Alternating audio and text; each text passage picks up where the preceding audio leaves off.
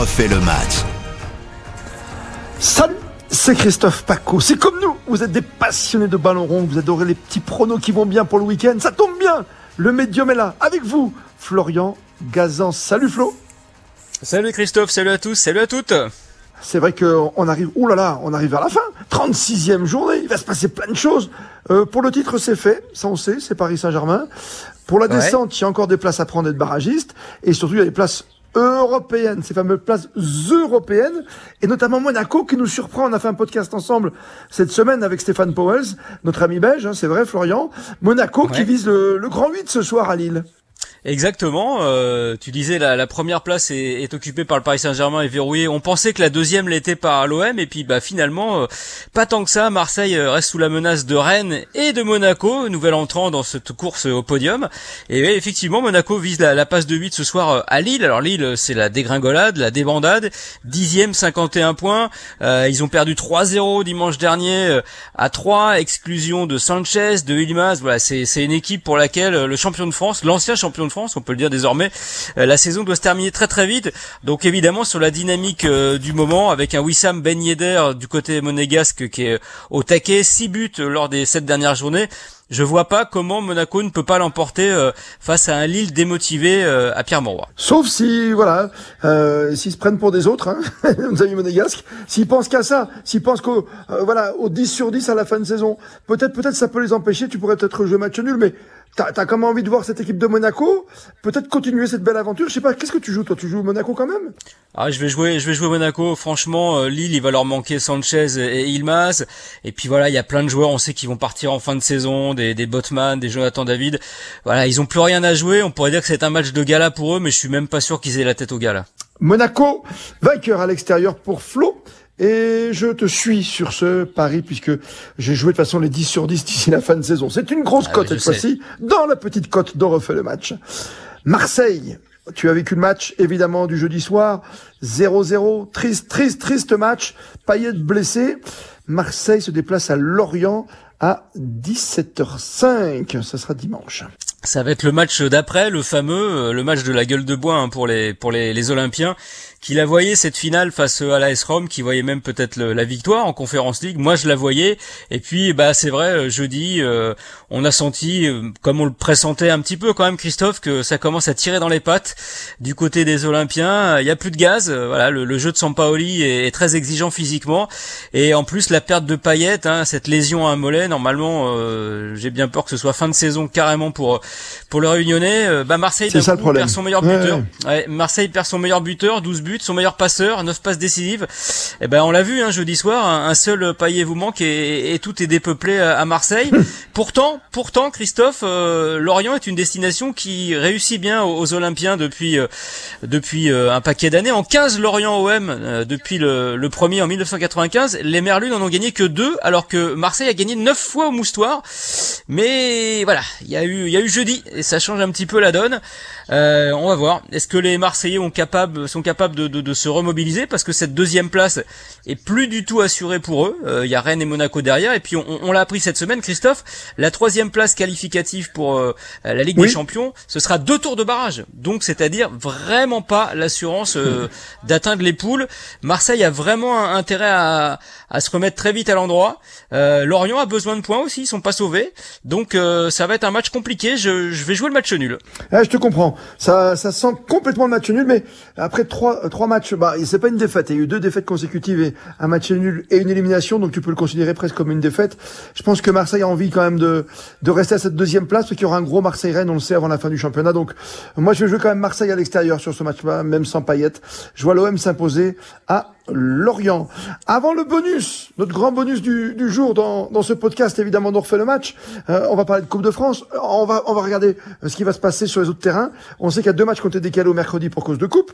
Nice, Saint-Etienne et Nantes-Rennes. Alors rapidement, prono, déjà pour le match du samedi, 17h, Brest-Strasbourg.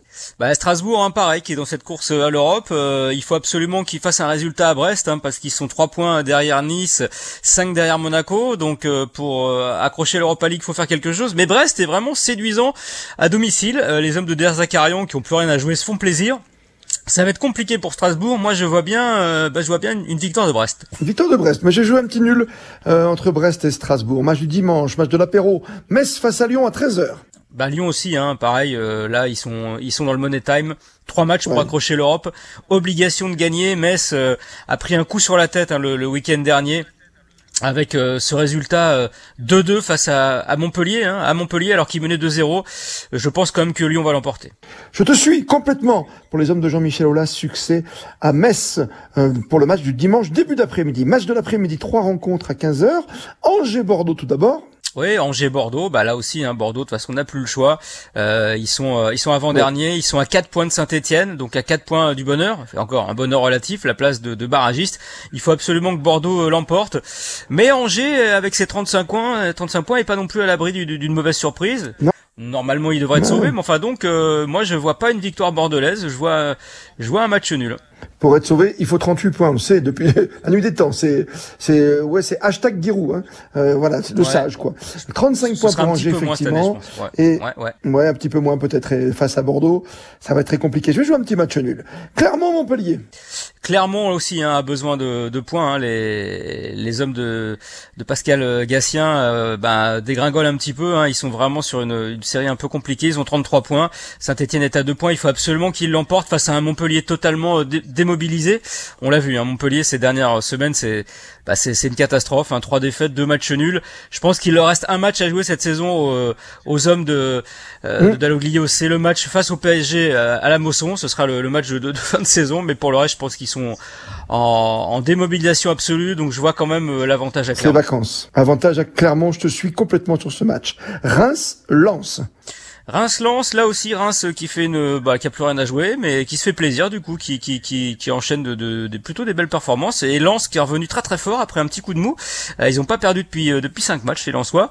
Ah je les vois aller faire un, un coup là-bas parce qu'eux aussi peuvent encore viser euh, la Conférence League voire un petit peu mieux. La grande affiche du dimanche soir retrouvée en direct en plus à la radio vous le savez toute l'équipe d'Eric Silvestro Paris Saint-Germain face à trois matchs programmés à 20h45. Bon, ben là, écoute, euh, franchement, euh, malgré euh, ce qui s'est passé à Strasbourg la semaine dernière, Paris mène 3-1 et puis il y a 3-3 à l'arrivée, c'est étonnant parce que quand j'en parle avec tout le monde, me dit ah Paris a perdu à Strasbourg. J'ai non, ils, ok, ils se sont fait rattraper, mais ils n'ont pas perdu. Donc c'est dire à quel point on a été dans une forme de déception côté parisien avec ce avec ce match. Bon, 3 n'a jamais gagné au Parc des Princes de son histoire. 3 effectivement est plutôt pas mal en ce moment. Bruno Irles fait du, du bon boulot finalement ils sont quasiment sauvés hein, avec leurs 36 points. Euh, il leur manquera quelques joueurs. Ils ont battu Lille, certes le, week-end dernier, mais enfin je pense quand même que Paris, avec surtout Mbappé hein, qui veut ah euh, bétonner euh, sa première place au classement des buteurs et au classement des passeurs, je pense quand même que Paris va faire le taf à domicile. Oui, Mbappé qui veut rester pour les fameux trophées de l'année. Donc s'il reste là, c'est pour aller jusqu'au bout de son histoire et effectivement de son palmarès et des fameux euh, records. On rappelle, il y aura d'autres matchs mercredi, Nice-Saint-Etienne et Nantes-Rennes. Mercredi 19h eh pour Nice-Saint-Etienne, 21h Nantes-Rennes, puisqu'il y a Coupe de France. Très rapidement, parce qu'on a un podcast exprès que vous pouvez aller réécouter avec l'ami Powell, c'est avec Flo Gazan déjà, euh, sur le match de, de Nantes face à Nice ou de Nice face à Nantes, c'est comme tu veux. Tu, tu restes sur ton prono, tu restes sur Nantes? Ouais, je reste euh, sur Nantes. Alors c'est Nice, hein, l'équipe qui reçoit hein, pour, pour, pour l'anecdote, mais enfin, ils, ils joueront tous les deux à l'extérieur. Euh, et moi, je mets une, je mets quand même une petite pièce euh, sur Nantes hein, qui récupère en plus des, des, des joueurs frais. Hein, euh, Blas, Giroto, euh, Fabio, Castelletto, ainsi que Goebbels font leur retour. Donc de la fraîcheur à Nantes. face à Nice qui sur le papier est peut-être supérieur, mais qui voilà mmh. n'a pas pu vraiment s'économiser avec bah, cette course à l'Europe pour les hommes de Galtier. Voilà, sur un match comme ça, un, un match au sec, j'ai l'impression que l'enthousiasme et l'âme de guerrier de Comboiré peut l'emporter. Très bien. Ce qui est bien, c'est qu'on n'est pas d'accord sur ce prono-là. Donc, on fera les comptes la prochaine fois. Moi, je vois bien Nice. Franchement, je vois Nice sur sur l'ensemble de la saison floue. Tu, tu te trompes sur ce prono. Tu te, trompes, alors. C'est incroyable. Mais tu veux pas me suivre. Je te comprends. T'as choisi Nantes et Comboiré. Moi, j'ai pris Nice et Galtier. Méthode forte. Ça va fermer puis ça va jouer. T'inquiète. Grande finale samedi à vivre également sur la grande radio KRTL. On refait le match. Tous les podcasts à retrouver quand vous le souhaitez. Salut Flo. À la semaine prochaine. Salut Christophe. À la semaine prochaine.